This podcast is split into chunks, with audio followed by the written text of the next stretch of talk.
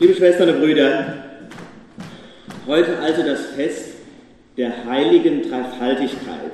Ich habe überlegt, dass die Konformanten vielleicht denken, das wäre so eine kirchliche Alterserscheinung. Heilige Dreifaltigkeit. Nein, natürlich nicht. Was ist das? Ist ja schon ein komischer Begriff für euch, wahrscheinlich noch nie gehört, vielleicht auch doch, keine Ahnung. Es ist quasi das Ergebnis einer faszinierenden Entwicklung der Theologiegeschichte der alten Kirche. Ihr müsst euch vorstellen, das, was wir so glauben, was im Glaubensbekenntnis so zusammengefasst ist, das, was in unserem Glauben als Lehre sich entwickelt hat, das gab es immer schon, sondern das war ein langer Prozess. Und am Ende des Nachdenkens und des Diskutierens, des Forschens und Überlegens, ja auch des Kämpfens und Streitens, das war nämlich auf den Konzilen nicht immer lustig, da war Politik im Spiel und Macht. Wer hat denn jetzt hier recht? Wie kann man sich da einigen? Ende all dieser Debatten stand diese Lehre. Trinitätslehre. Und es ist der Versuch, das Unsagbare sagbar zu machen. Tja, die Trinitätslehre, habt ihr also jetzt verstanden, stand nicht in der Bibel.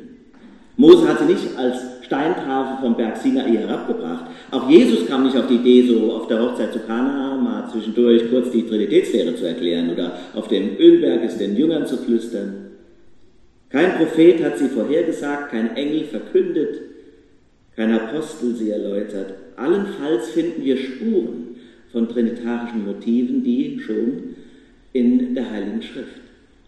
Aber dann ist ja die berechtigte Frage, woher kommt denn dann die Vorstellung, dass Gott drei und doch einer ist? Vater, Sohn und Heiliger Geist. Woher kommt das? Ihr Lieben, sie kommt aus der Erfahrung, aus der Erfahrung des Glaubens. Erst kommt nämlich immer der gelebte und dann erst der gedachte Glaube. Viele laufen ja nur mit einem gedachten Glauben darum. Ist auch nicht schön, wenn ein junger Student Theologie studieren will und dann erstmal anfängt, über Gott nachzudenken oder mit ihm Erlebnisse zu haben. So geht das nicht. Erst die Erfahrung, dann das Nachdenken. So entsteht Theologie. Und es ist wichtig, sich diese Reihenfolge klar zu machen, weil sonst jemand auf die Idee kommen könnte, man könnte Gott aus den Büchern verstehen. Oder vielleicht menschliches Denken und Reden über Gott für die absolute Wahrheit zu halten. Die Grundfrage, die die Väter und Mütter der alten Kirche beschäftigt haben, nachdem sie ja Jesus erlebt haben oder auch in der ersten Generation dann lebten und ersten Gemeinden bildeten sich, Grundfrage lautet, wie können wir denn jetzt von Gott sprechen? Wie können wir Gott denken, wenn er uns doch auf so unterschiedliche Weise begegnet? Nicht nur in den alten Schriften, als wir noch Jüdinnen und Juden waren, sondern plötzlich auch nach der Begegnung Jesu oder nach Pfingsten. Und ich meine, es ist gut und es ist für uns am einfachsten, wenn wir selber einmal nochmal in die eigenen Gotteserfahrungen hineingehen und dem nachspüren. Dann ergibt sich das auch für uns. Da ist zum Beispiel die Erfahrung der Schöpfung die Erde, die Natur, die Pflanzen, die Tiere, das Blühen und das Vergehen, das Licht des Tages, das Dunkel der Nacht. Vom kleinsten Atom bis zum entferntesten Sonnensystem geraten wir ins Staunen und fragen, wo kommt denn das alles her? Woher kommt das? Und vor allem die Frage, wo komme ich denn her? Wer hat mich gemacht? Und dann kommt man auf die Idee, ja stimmt, es muss ja einen Anfang gegeben haben einen Ursprung, einen ersten Beweger, wie der Philosoph gesagt hat. Das war die erste und urtümlichste Erfahrung, der erste Beweger übrigens Begriff aus einem der sogenannten Gottesbeweise, die man in der Mittelalter noch anstrengte, bis Kant dann gesagt hat, geht gar nicht. Aber doch ist es logisch, es muss ja einen Anfang gegeben haben. Es ist die erste und urtümlichste Erfahrung, die uns mit allen Menschen verbindet. Jeder muss diese Frage einmal spüren und beantworten für sich. Deswegen, ich glaube an Gott den Vater, den Schöpfer des Himmels und der Erde. Aber ihr Lieben, die Erfahrung der Schöpfung allein bleibt zwiespältig, wenn sie alleine steht. Die Welt begegnet mir, das ist schon richtig, gerade jetzt im Mai an solchen Sonntagen, atemberaubender Schönheit. Aber wir wissen doch alle, sie ist zugleich auch beängstigend und grausam. Ja, das auch. Das Meer zum Beispiel kann mich beruhigen oder ja, in eine wunderschöne Stimmung, in einen Urlaubstag versetzen. Das Meer kann aber auch Panik auslösen, Entsetzen, wenn ein Orkan kommt oder ein Tsunami. Die Schlange ist anmutig, sehen jetzt vielleicht nicht alle so, aber sie ist auch gefährlich. Die Frucht ist verlockend, aber sie ist auch giftig. So ist das mit der Natur, zwiespältig ist sie. Ich kann die Macht Gottes in der Schöpfung erkennen, das wohl, aber nicht seine Liebe. Deswegen, je länger ich lebe, desto mehr werde ich fragen, nicht nur, wo komme ich denn her, wer hat mich gemacht. Das wird mir auf Dauer nicht reichen, sondern ich werde auch bald schon fragen, ja, wo gehe ich denn hin? Und wo ist der Sinn dazwischen? Und wie soll ich diese verrückte, manchmal schöne, oft grausame Welt aushalten, bestehen, ertragen?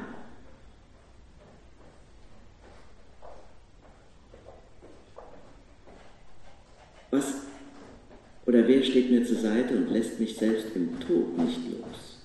Das sind die Fragen, die sich im Leben stellen. Und dann gibt es diese eine Antwort. Es gibt einen. Ich erkenne ihn in Jesus Christus. Jesus Christus ist der Mensch, in dem sich Gott spiegelt. Vielleicht fällt es Ihnen schwer, was weiß ich, Jungfrauengeburt, Weihnachten, Präexistenzlehre, Logos, das alles zu verstehen oder nachzuvollziehen, ist aber vielleicht gar nicht so schlimm. Wesentlich aber ist doch, den Satz werden doch die meisten von uns mitgehen können. Jesus Christus ist der Mensch, in dem sich Gott spiegelt. Das geschieht in jedem und jeder von uns, aber in ihm in ganz besonderer Weise. Damit ist schon die zweite Erfahrung genannt, die zur Trinitätslehre inspiriert. Jetzt fehlt uns noch eine, der Geist. Letzte Woche schön gefeiert, Pfingsten. Und ich finde ja, der Geist ist eine besonders intensive und glücklich machende Gotteserfahrung. Vom Geist geküsst werden, na, da ist der liebe Gott aber hochlebendig in mir. Das kann an so verschiedenen Orten und in so verschiedenen Situationen geschehen. Vom Geist geküsst werden. In der Musik, in der Begegnung mit einem lieben Menschen, in einem klugen Gedanken, in einem Bild, auf einem Fest, in der Heiterkeit, in einer Begegnung, bei einem Gottesdienst, ja, warum denn nicht, in einer Predigt, zumindest die protestantische Hoffnung. So vieles kann uns begeistern, fröhlich machen und die Nähe Gottes erfahren lassen und vor allem nicht nur in der Liebe, für die Jesus natürlich in besonderer Weise steht, nein, auch, und das ist auch Teil seiner Geschichte, auch in der Trauer, auch im Tod, prägt mich der Geist Gottes hinein in die andere Welt. Der Vater, der Sohn, der Heilige Geist, drei Gestalten, drei Seinsweisen, drei Erscheinungsformen. Das sind jetzt meine Worte, um euch das irgendwie zu verklickern. Die Alten in der alten Kirche haben aber das anders genannt, die sagten Hypostasen, interessantes Wort, muss man sich nicht merken. Ich will das nur sagen, weil mit diesen Begrifflichkeiten die wir damals lernen und studieren mussten, wollten die Väter und Mütter sagen, dass es nicht drei verschiedene Substanzen sind, die Gott ausmachen, die nichts miteinander zu tun hätten, sondern dass es eine Einheit ist, unvermischt und ungetrennt. Tja, es ist alles nicht so entscheidend. Entscheidend ist, dass Gott für mich mindestens drei Wege gewählt hat, um mich zu gewinnen, um mich zu werben. Gott schafft und erhält mich durch den Vater. Er erlöst mich durch den Sohn und er befreit mich durch den Heiligen Geist. Und das findet dann natürlich auch Anklang in der Heiligen Schrift. Heute haben wir aus dem Epheserbrief gehört, ein wahnsinniger Text, irre. Diesen hymnischen literarischen Text, der fast wie ein Gedicht, wie ein Kunstwerk versucht Paulus, das zu erklären, was ist da geschehen. Und er kommt auf die Idee zu sagen, es ist alles vorherbestimmt, es musste so sein. Und alle Erscheinungsweisen Gottes haben ihre Aufgabe, um mich mit hineinzunehmen, zu heiligen, zu schaffen, zu erlösen, zu befreien. Ich meine ja, ihr Lieben, diese Rede von Gott ist erfahrungsgesättigt. Ja, Es ist das Ergebnis von Erfahrungen und gleichzeitig aber von hohem intellektuellem Niveau. Das meine ich wirklich. Das macht mich auch froh, da ein bisschen stolz in meiner christlichen Religion. Deshalb ärgere ich mich manchmal, wenn ich so vereinfachenden Sprüchen begegne. Ach, Herr Pfarrer, wir haben doch sowieso noch alle einen Gott. Höre ich oft, so bei Festen zum Beispiel, Geburtstagen und am zweiten Glas Wein, alles viel zu kompliziert, wir haben alle nur einen Gott. Tja, was willst du da sagen? Meistens in so einem Moment, wo jetzt viel ausholen und erklären und nachdenken nicht so sonderlich angesagt ist. Ja, natürlich nur einen Gott, sage ich dann. Ist ja auch schwierig und stimmt ja auch. Gibt ja nur einen einzigen. Und doch spüre ich, da will sich einer mir zu einfach machen. Einen Gott, piep, piep, piep, wir haben alle lieb. Was steckt hinter der Aussage, die so lakonisch und salopp und flapsig daherkommt? Wir haben doch alle nur einen Gott. Das klingt so ähnlich wie, wir essen alle gerne Kuchen. Aber keiner fragt ja, welcher Gott ist das, den du meinst? Wie offenbart er sich dir? Wie sieht er aus? Was will er? Manchmal wünscht man sich den Stolz und die Leidenschaft der Fußballfans in der Kirche, beim Pokalfinale von der Eintracht Frankfurt in dem FC Bayern München oder der Champions League gestern würde ich gern mal hören, ob da einer auf die Idee gekommen wäre zu sagen, wir haben doch alle nur einen Fußball. Nach dem Motto ist doch völlig egal, was im Spiel passiert. Tja, es gibt nur einen Gott, das ist richtig. Es gibt nur einen Gott. Und doch gibt es Unterschiede. Ich glaube eben nicht an den Gott der Salafisten oder an den Gott der Taliban. Ich will auch nicht glauben, was die Zeugen Jehovas glauben oder andere. Wenn dein Gott dir sagt, bring andere um oder verachte sie, weil sie anders denken, leben und lieben, dann sage ich dir, such dir einen anderen Glauben. Ich glaube an den dreieinigen Gott, darf ich vorstellen. Es ist der Vater Jesu Christi, der mich begeistert und belebt. Deshalb, liebe Schwestern und Brüder, kann ich deshalb und gerade deshalb in einem lebendigen und interessanten Dialog mit anderen Religionen sein und bleiben, weil mein Gott mir das nicht verbietet. Im Gegenteil, weil sein Geist mir immer das Bewusstsein wachhalten wird, dass er so unendlich viel größer und weiter und reicher ist als mein kleines Denken und Reden und Glauben. Gott hat viele Wege, zu den Menschen zu kommen und zu sprechen. Und er wird Freude haben an der Vielfalt und der Schönheit der Religion. Und es ist schön, dass ich eine haben darf davon, die ich schön finde und tröstlich und die ich liebe. Der Glaube an diesen Gott aber verbindet, er trennt nicht.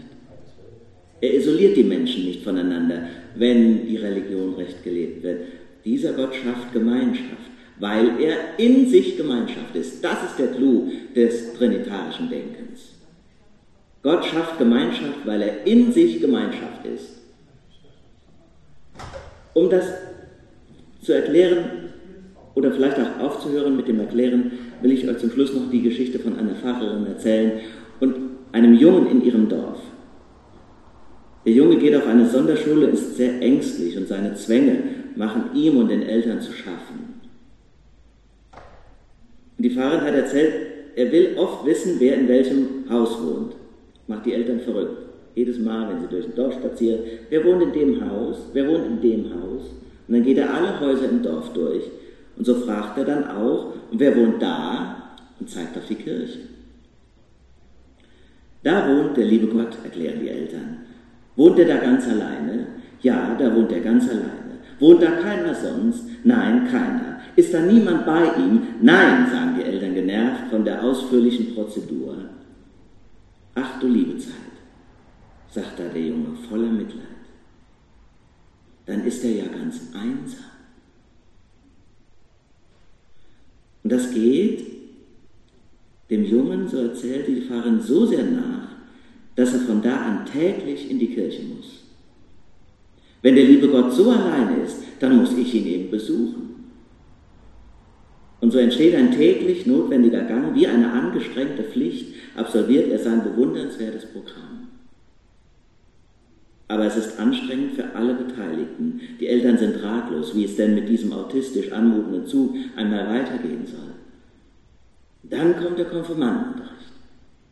Die Pfarrerin erklärt in einfachen Worten die Trinitätslehre. Da gibt es den Vater und den Sohn und den Heiligen Geist und alle drei sind für uns da. Deshalb drei, damit Gott immer und überall bei uns sein kann. Das hat er sich so ausgedacht. Da macht es plötzlich Klick. Der Junge springt begeistert auf. Ah, dann ist ja der liebe Gott gar nicht so allein, wie ich immer dachte. Ja, stimmt, sagt die Pfarrerin, und du auch nicht.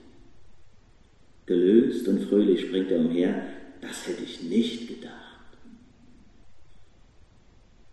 Der liebe Gott ist nicht allein. Und ich und du auch nicht.